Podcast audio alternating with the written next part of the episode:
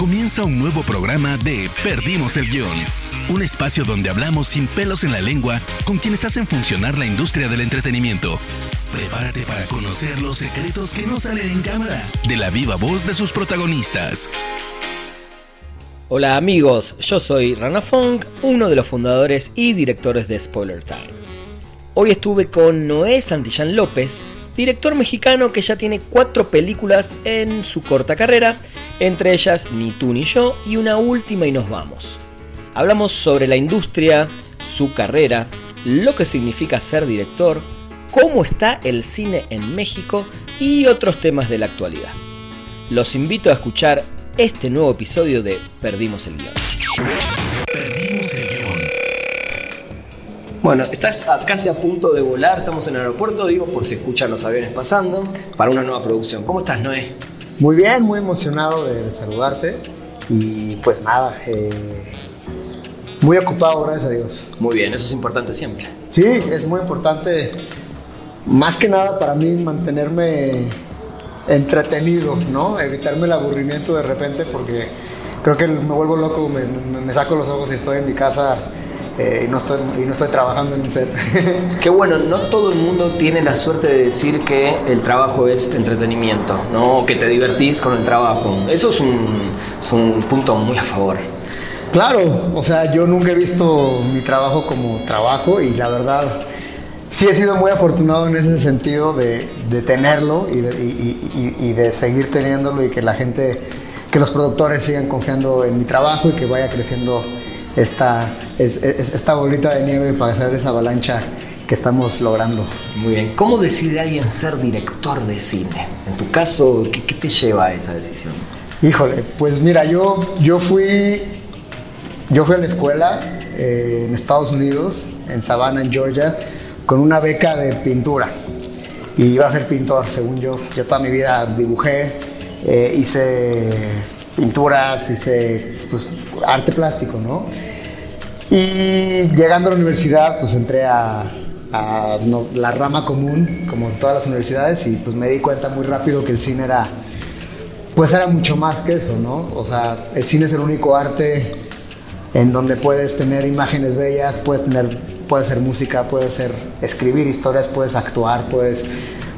Y, o sea, los siete artes, como se dice, es el séptimo, el arte, pero los otros seis se juntan y puede ser cine, ¿no? O sea que las posibilidades se me abrieron, como que los horizontes, yo iba muy como caballo este, directo a, una, a un tronco y de repente, pues, pues no, me gusta contar historias a mí también, me gusta componer música, me gusta escribir, me gusta eh, dirigir actores, que es mi pasión, creo que es lo que más me gusta.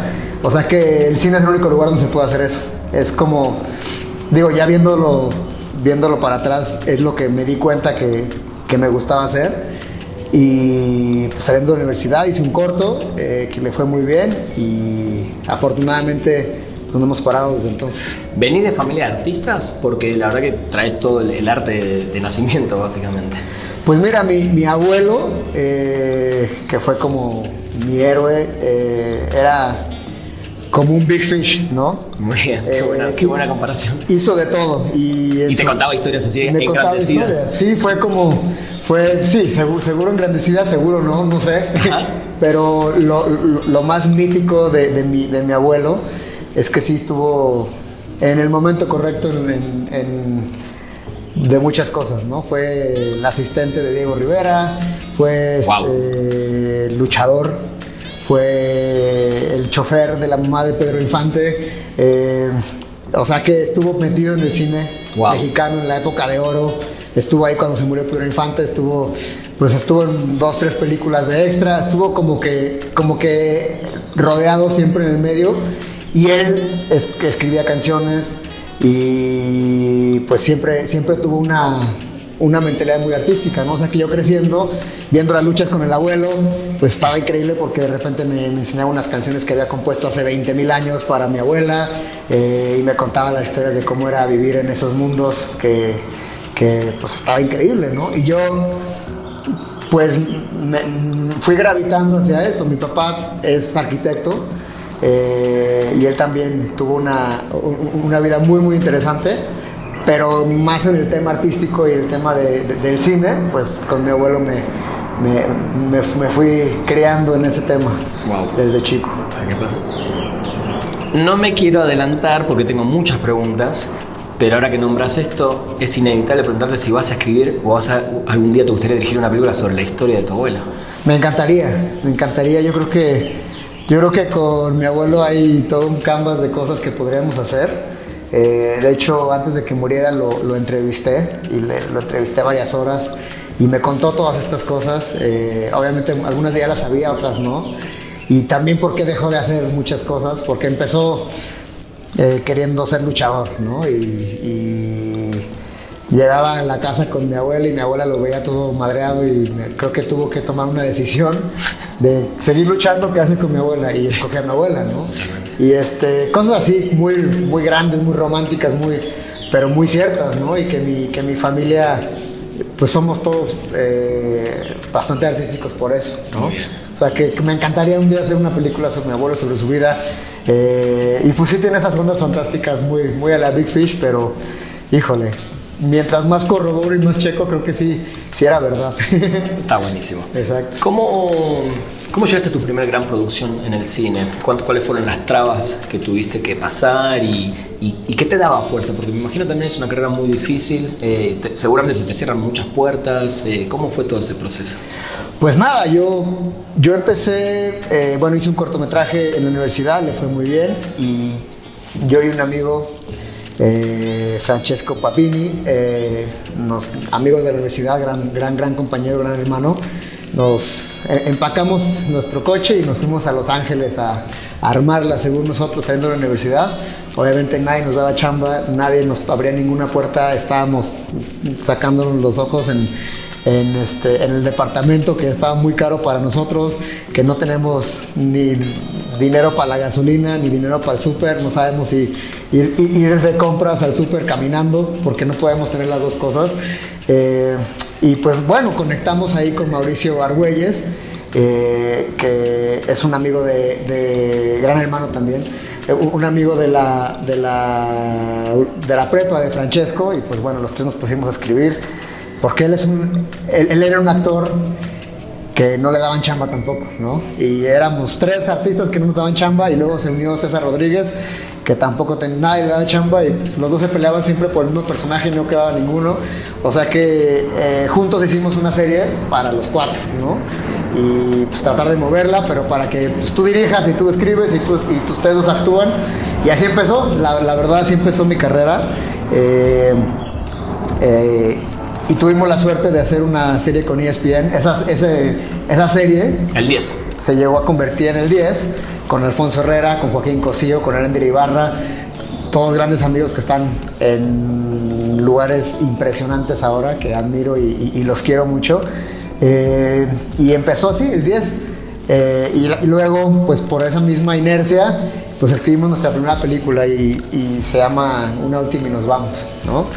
Y es una película bien bonita de mariachis, es como tiene mucho que ver también con la música de, de- de nuestros abuelos, de, de- nuestro país, de nuestras raíces. Y así fue creciendo. Y, y con Época Films, que fue la compañía que, que- que creamos, hicimos tres películas. Y fue una gran experiencia, fueron gran, como 12 grandes años. Eh, y pues nada, ahorita me da mucho gusto ver que todos estamos en un lugar muy padre, eh, ya cada quien logrando sus cosas por, por, su lado, pero siempre me va a quedar el sabor de boca que empezamos juntos haciendo lo que más nos gustaba porque nadie nos daba chance y pues sí, yo creo que sería algo que, que, que- que sí les diría a todos que, que suena súper cliché, pero nadie te va a abrir la puerta hasta que tú la tumbes, ¿no? Mi mamá dice, eh, no entiendo por qué, o sea, por qué no nos tiras la toalla, no entiendo por qué no te rindes, pero me encanta porque de repente es muy difícil, de repente es una, una chamba muy, muy, muy dura. Y pues sí, tienes que estar ahí picando piedra todo el tiempo. Me encantó. Me encantó lo de tumbar la puerta, ¿no? No, no todos se animan a hacerlo, justamente. Perdimos el guion. Eh, volviendo un poquito atrás, el 10, ¿no? Eh, ¿Te gusta el fútbol? Me gusta, sí. ¿Te metiste porque te gustaba el fútbol o porque la historia era interesante? Pues mira, yo, o sea, de Hueso Colorado era Mauricio y Francesco. Y, y, yo me gusta el fútbol, pero tampoco lo veo todo el tiempo. Muy bien. Pero me encantaba la historia, ¿no? Era un chavo que estaba empezando su carrera y sus amigos y cómo se metía a este business súper, súper este, caótico del fútbol. Y haciendo la serie, pues me, me, me, me, empecé a hacer de hueso colorado, ¿no? Y ahorita pues ya no me lo quitas. y, justamente la pregunta tiene que ver con el tema de director. Todos sabemos que un equipo de fútbol tiene un director técnico, ¿no? ¿Cómo es el trabajo en equipo y cómo un director elige a sus jugadores, ¿no? Eh, para filmar, ¿cómo, es esa colaboración? ¿Cómo, es tu proceso para, para, eso? ¿Te lo impone una productora? ¿Elegís a tu gusto y, y cómo lo haces? Pues mira, yo, he sido muy afortunado de empezar con mi equipo eh, y también he, trabajado con, con, en proyectos donde ya Nada más faltaba el director y ya estaba todo el equipo formado.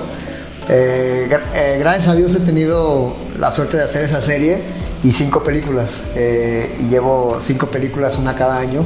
O sea que pues he sido muy afortunado en ese, en ese, tema y he aprendido a trabajar con diferentes personas, diferentes productores, diferente crew, que a veces escojo y a veces no. Pero lo, lo que siempre quiero en mi set es tranquilidad. Eh, porque he estado en sets caóticos, he estado en sets en donde todos están gritando a todos, todos están mentando a la madre y todos, eh, nadie se cae bien. Y también he estado en sets donde somos una familia, todos somos felices, estamos, la verdad, haciendo lo que queremos y esos sets se disfrutan y son un placer, una delicia. Eh, o sea que lo que yo busco siempre es estar tranquilo, ¿no? Poder llegar con mi café y con el fotógrafo o con el diseñador de producción, con maquillaje, con los actores, divertirnos. ¿Por qué? Porque ya nos preparamos, ya hicimos una preproducción que te desmayas, que ya todos los incendios los apagamos y lograr como esa tranquilidad, ¿no? Yo soy muy yo soy muy bueno bajo menos estrés, ¿no? Porque todo el estrés me lo echo a la pre. Y ya en el set, pues sí, tal el chiste es disfrutarlo, ¿no? Para eso venimos todos, para eso queremos todos estar en un set, para la verdad no estar con el caos y no estar eh, con, con, esa tensión por todos lados, ¿no? Totalmente. ¿Qué, ¿Qué, buscas al dirigir? Tanto a nivel profesional como a nivel personal. ¿Qué crees encontrar en, esa, en ese trabajo de dirección? Yo creo que para mí, bueno, mi, mi, mi fuerte es dirigir actores Obviamente me encanta siempre buscar las mejores historias para poder hacer un, equipo muy fuerte con los actores eh, y contar una historia que no se ha contado antes. Sé que es súper cliché decir eso, pero mis películas tienen un, sabor un poco mágico, un sabor eh, donde pues, se para el tiempo y empieza una orquesta de 80 personas a tocar y eso nunca pasa y es como un, sentimiento de magia, un sentimiento de mm, visual muy fuerte, en donde ya si, los actores y yo tenemos ya todo planchado, pues el chiste es con, el, con todo el crew hacer esa magia, ¿no? Mi fotógrafo eh, y los fotógrafos con, con, los que he trabajado, pues el chiste es hacer bailar con la cámara, ¿no? Y, y, y, que los colores con, con arte salten, que con vestuario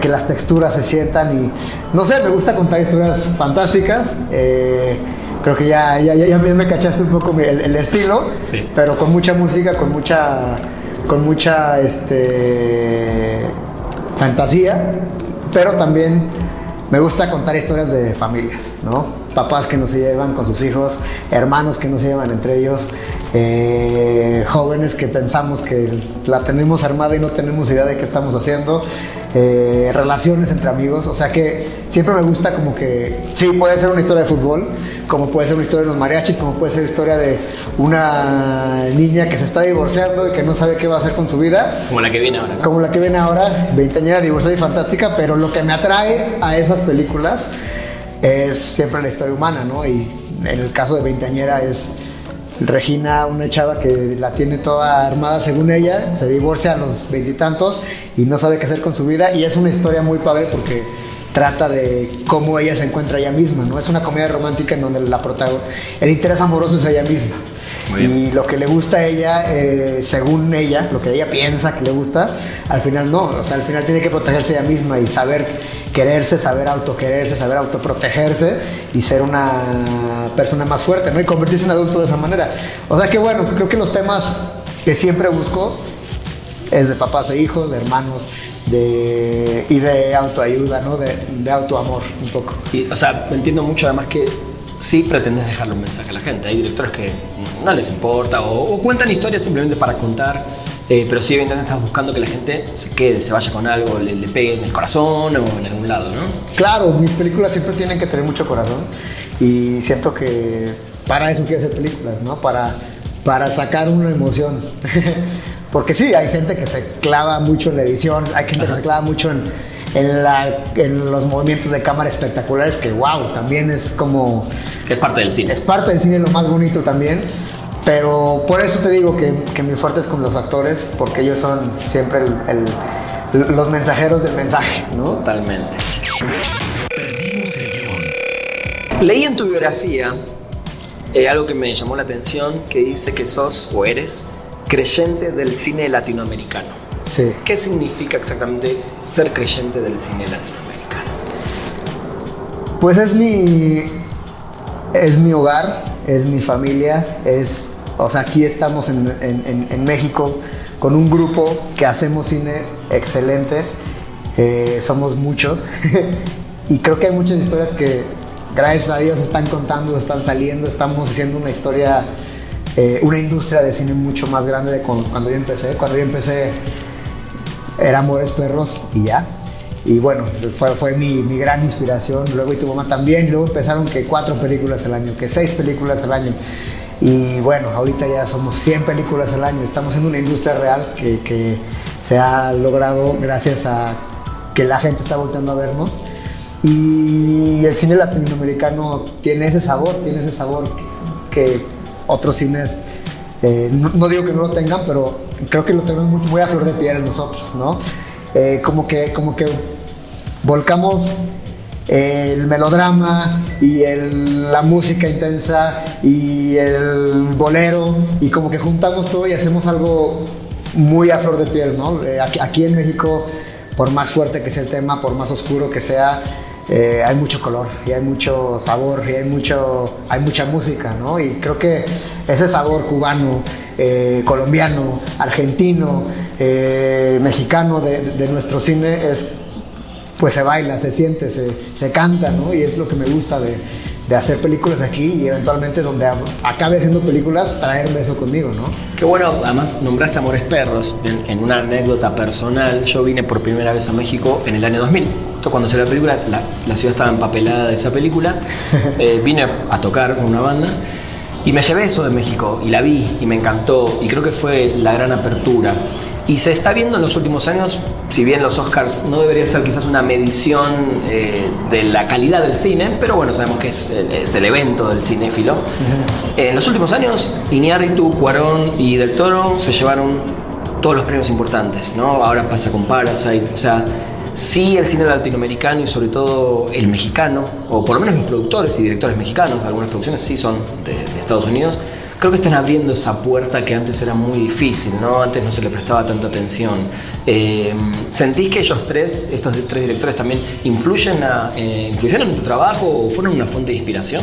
Absolutamente, son mis padrinos sin que lo sepan. O sea, no los he conocido y los conoceré algún día, pero 100% eh, me impulsan a querer hacer lo que están haciendo ellos, a contar las historias que yo tengo que contar con las puertas que ellos han abierto y y no solo ellos, directores, sino todos los actores, todos los productores, que, como tú lo dices, y el crew, ¿no? Fotógrafos, diseñadores de producción, eh, editores, eh, gente que ha logrado realmente, pues, darme cuenta que yo también puedo, ¿no? Y que no solamente que podemos, porque también se ha hecho mucho cine que de repente, pues sí, se hace y estamos sacando muchas películas y todo, pero es también una responsabilidad muy cabrona y es una responsabilidad muy fuerte que tenemos que saber que no siempre pasa y si tenemos una oportunidad tenemos que hacer lo mejor que, tenemos, que podamos hacer porque quién sabe cuándo se abre esa puerta otra vez y muy fácil se puede cerrar, muy fácil puede,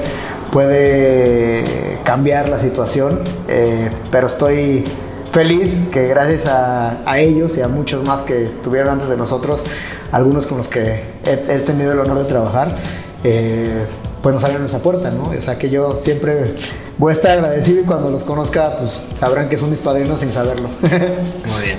¿Sentís, eh, y esto es una cosa que creo que es muy latinoamericana, yo lo, lo viví en Argentina, lo, lo, lo, veo, lo siento en México, que nos falta, ¿qué nos falta todavía para amar y apreciar un poco más nuestro propio cine? No, no, o sea, está bien mirar para afuera, claro, ahí la historia del cine viene de afuera, de hecho, ¿no? Pero nos falta, ¿qué nos falta para apreciar, para no estar diciendo todo el tiempo, ah, otra comedia mexicana, ah, otra película argentina, ah, ¿Qué nos falta como espectadores latinos para realmente apreciar y entender que sí tenemos la misma o mejor calidad que el cine de afuera? Pues mira, yo he aprendido de mi, de mi propia experiencia que yo más, cuando era más joven era más apático, ¿no? Y bueno, como que, pues sí, pero como que no parece película gringa. Y como que sí, pero pues nada. Y veo esas películas que, tanto criticaba como estudiante de cine, como todos los que según tenemos nuestro monóculo y estamos ahí criticando, la veo otra vez y digo, güey, qué joya. y qué tonto era, qué estúpido, porque neta no sabía apreciar, ¿no?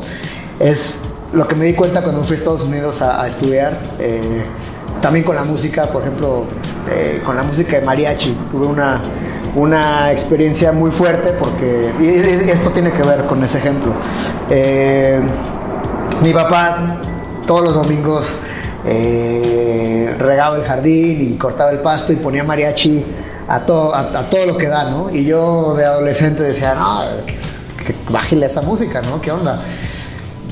Y cuando me fui a Estados Unidos y empecé a extrañar esa música, empecé a extrañar eh, a mi familia, obviamente, a mis papás, me empecé a dar cuenta de lo apático que era, ¿no? Eh, y fue un reencuentro con esa música, empecé a clavar con todo el mariachi, con todo Juan Gabriel, con todo, con todo ese mundo y, dije, wow, o sea, tenemos una mina de oro como latinos, como mexicanos, que, tenemos que saber apreciar primero y explotar y, valorar, ¿no? Creo que nosotros como cineastas mexicanos lo estamos logrando, pero como espectadores mexicanos siempre buscamos por fuera. Y yo lo que hacía, y me, soy el primero que levanto la mano y me, y, me declaro culpable de eso porque pues siempre quiero ver la nueva de Hollywood, ¿no?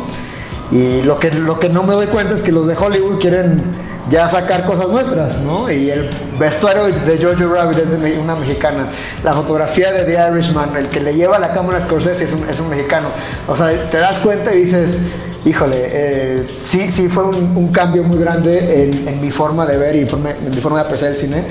No, no solo mexicano, sino latino, ¿no? Y creo que todos como público tenemos que empezar a querer y a valorar y a proteger y a apapacharnos, ¿no? Sí, totalmente. A mí me pasa y siendo migrante, hace 10 años que vivo en este país, antes yo al tango, por ejemplo, no le prestaba atención y ahora suena algo de tango y se me pone la piel de gallina.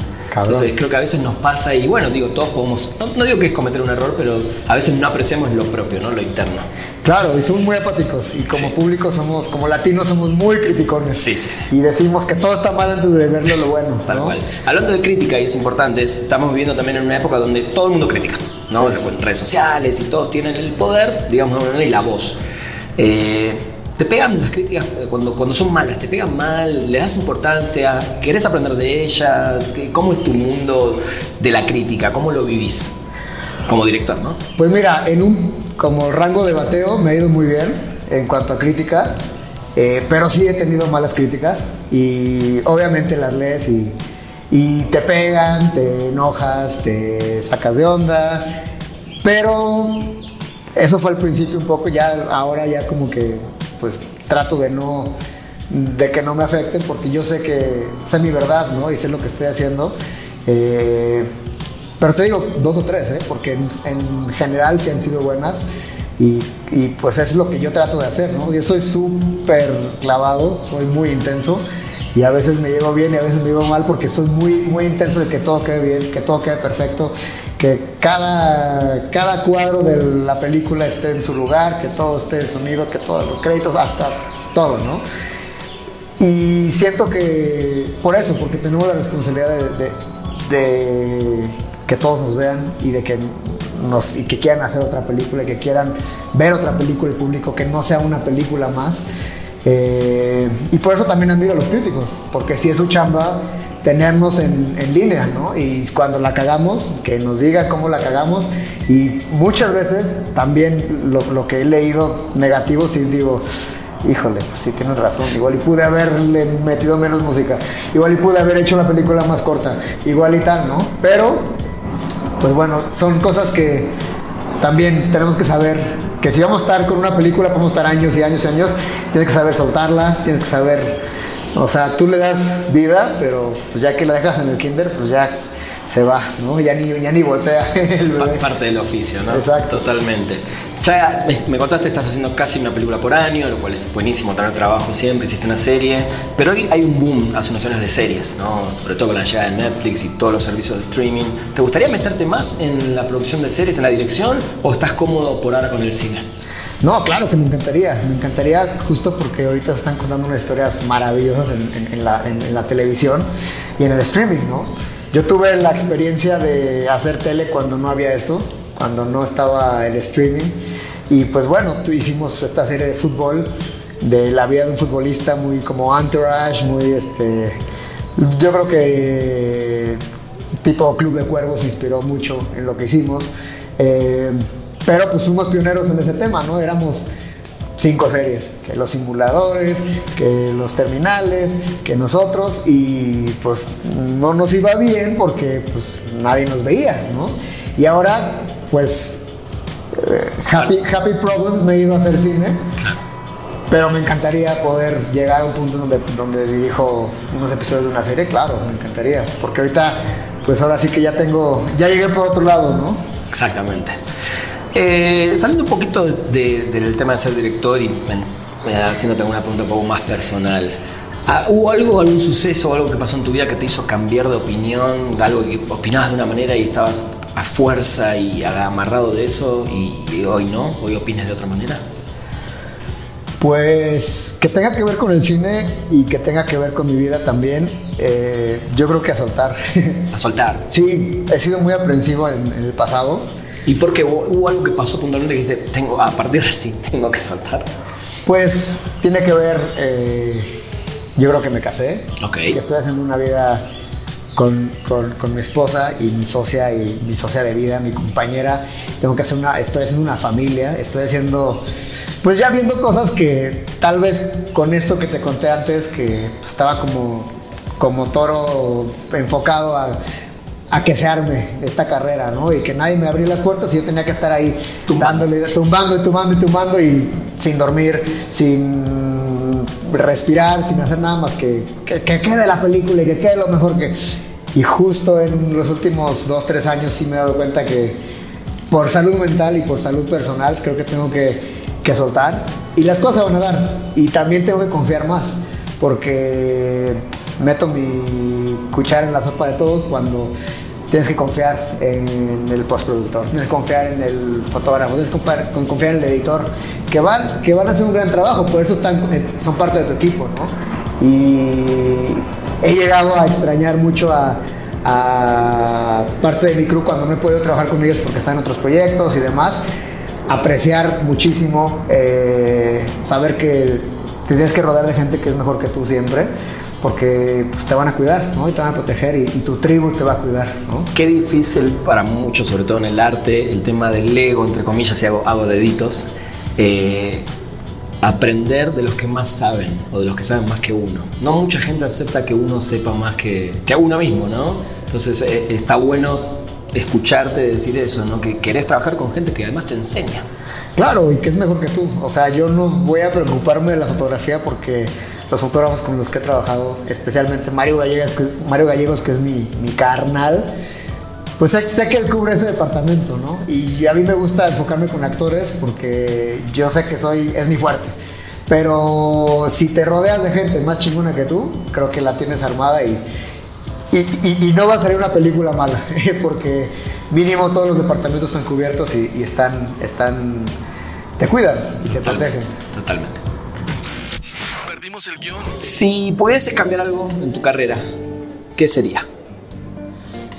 Eh, bueno, afortunadamente y desgraciadamente estamos en el cine, que es una carrera muy inestable.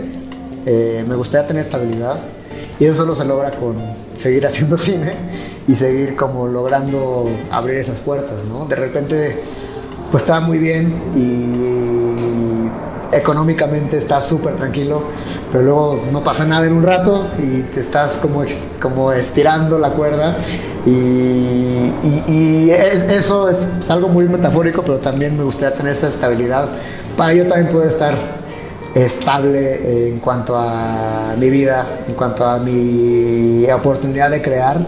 Yo creo que cuando estamos en un buen lugar podemos crear mejor, podemos escribir cosas mejores, podemos eh, eh, ser más creativos, ¿no? Pero como sabes eh, que, no, que no es el caso, pues tienes que saber cómo, cómo aguantar esos madrazos, ¿no? eso, creo que me gustaría cambiar eso en mí y, tratar de siempre pues, pues encontrar un, lugar más tranquilo. Siempre tiene que ver con la tranquilidad y con la paz, esta cosa. Muy bien. Si solo pudieras darle un consejo, uno solo, a alguien que quiera seguir tus pasos, ¿cuál le darías? Pues que sigan su verdad, sigue tu verdad, sigue tu pasión. Si hay algo por lo que tienes que pelear, pelea por eso, si no hay nada, no, no, merece pelearse, o sea, no merece que te pelees por eso. Siento que tienes que creer en eso para echarte de boca, para poner la mano al fuego y preguntarte eso, ¿no? Porque cuando va a llegar el momento en donde, donde alguien quiere hacer tu corto, donde alguien quiere hacer tu película, tu primera película, eh, y si lo vale, vas, vas de boca, pero es un, es un compromiso de dos años. Y es un compromiso que va a ser caótico, va a ser bueno, va a ser malo, va a ser muy bueno, va a ser muy malo. Y si, si te vas a subir al barco, tienes, tienes la responsabilidad de todos los productores, de todos los actores, de todo tu crew, de dar tu todo, ¿no? O sea que nada, cree en tu verdad, cree en tus proyectos, eh, no te enterques, porque muchas peleas no valen la pena pelearte, eh, pero sí tienes que 100% creer en ti y seguir adelante siempre. ¿Hay algo que todavía te sorprenda en esta vida? ¿Que te sorprende a diario o no deja de sorprenderte? Algo que me sorprende a diario y no deja de sorprenderme. Claro, eh, siento que somos una familia en cuanto a la industria del cine que estamos creando. No deja de sorprenderme la tribu que, que, que he formado a lo largo de mi carrera no deja de sorprenderme la hermandad eh, de los lazos que, tengo y no deja de sorprenderme también lo que he aprendido en mi vida personal, ¿no? Eh, a tener mis, mis aliados más cerca de, mí, a, confiar, a soltar y pues nada, que somos un equipo todos y no sé, con mi esposa, con Emilis, que es ahora mi, socia, mi, mi, coescritora de, guiones. Estamos haciendo un, equipo que estamos haciéndonos más fuertes cada vez, estamos haciéndonos eh, más oportunidades y creo que me sorprende el hecho de que nos estamos impulsando uno al otro y estamos en la batalla, en el barquito ahogándonos a veces y en la cima de la montaña juntos, pero juntos, ¿no? ¿Cómo separas, ahora que me nombraste varias veces a, tu esposa y que ya trabajan juntos? ¿Cómo separas el, llegar a casa, el que uno esté mala onda y hay que escribir y hay que juntarse juntas de producción y, mi mamá me llamó y los problemas familiares? ¿Cómo separan eso en el trabajo? Pues es difícil. de repente nos estamos peleando por algún tema que no, tiene que nada que ver con el guion. Pero pues este también es como que vernos a los ojos y saber, oye, estamos en esto, estamos, eso, lo demás es otro tema, luego lo vemos. Y sí, sí toma, sí toma tiempo, sí toma eh, acostumbrarse, pero es lo que yo trato de siempre hacer con todas las personas con las que trabajo, ¿no? Eh, saber cuándo estamos este, siendo, eh, trabajando y saber cuándo estamos este, siendo personales eh, es muy divertido, es, es, padre descubrir cosas que no, no sabías de, de, tus colaboradores. Eh, y pues nada, yo creo que es prueba y error siempre. Muy bien. Perdimos el guion. ¿Cómo ves a la industria del entretenimiento, sobre todo bueno, en cine y series, dentro de 10 años? La veo internacional y creo que lo que pasó con Parasite, lo que pasó el año pasado con Roma, que, que también estábamos a nada de lograr eso, lo veo internacional y veo que el mundo está viéndonos como latinos eh, y otra vez reitero, tenemos esa responsabilidad de hacer algo bueno. Eh, siento que vamos a poder hacer cosas eh, más locales y eso me, me encanta. Es, es, es, una industria que se está abriendo tanto que hay ya de repente 20.000 canales y tenemos que sacar 20.000 contenidos que tenemos que pues ver aquí local, ¿no? Y confío mucho en nuestro poder como industria, como personas que podemos contar historias buenas, que podemos contar grandes eh, historias y, que, y, lograr grandes obras de arte. O sea que es lo que veo. Muy bien. Para cerrar, Noé, eh, esta pregunta se la voy a hacer a todos y se las hago a todos. Dos películas y dos series que todo el mundo debería ver. Eh, ¿Actuales o de todos los tiempos? Lo que vos quieras. Bueno, eh, a mí. A mí lo que me trajo al cine eh, es ver Cinema Paradiso. Es una película muy cursi, es una película muy melodramática, pero es una película que toca el corazón de una manera tan fuerte que no la puedes negar. Ya, ya que te metes en el mundo te clavas y te vas de boca porque, porque es, es, es una belleza, ¿no? Es una joya eh, emocional. Y bueno, no sé, yo, yo, conectando mucho con mi abuelo y conectando mucho con mi papá, pues tiene que ver mucho con eso, ¿no? Eh, esa y bueno, y no sé, de repente ves Jojo Rabbit que acaba de salir, ¿no? Y tiene que ver eso, ¿no? Tiene que ver con la humanidad, con, con cómo podemos entendernos antes de alejarnos y cómo podemos querernos más. Yo diría que esas dos, ahorita fresco así de bote pronto, como me, como aventaste el balón, te lo regreso. Pero sí, una que para mí significó todo en, mi carrera para empezar. Y, y, una actual que yo he visto que digo, híjole, me encantaría hacer una película como esa, ¿no? Porque es un mensaje que tiene que, que tiene que ver el mundo, ¿no? Que, que, que, creo que tenemos que hacer nuestro contenido, bueno, mínimo en lo personal, nuestras películas muy personales, pero con mucho corazón, que, no solo, como dijiste antes, vayan al cine a olvidarse de su vida por dos horas y entretenerse, a comer palomitas y, luego qué hacemos, ¿no? No, yo quiero que, te mueva algo, que te, que te cambie, que cuando salgas del cine quieras hablarle a tu mamá, que quieras hablarle, hablar con tu hermano, con tu hermana, eh, que, que, logres eh, aprender algo, ¿no? Eh, de tu propia vida que ni sabías que tenías es, creo que esas dos películas sí reflejan eso muy cañón. ¿Y dos series?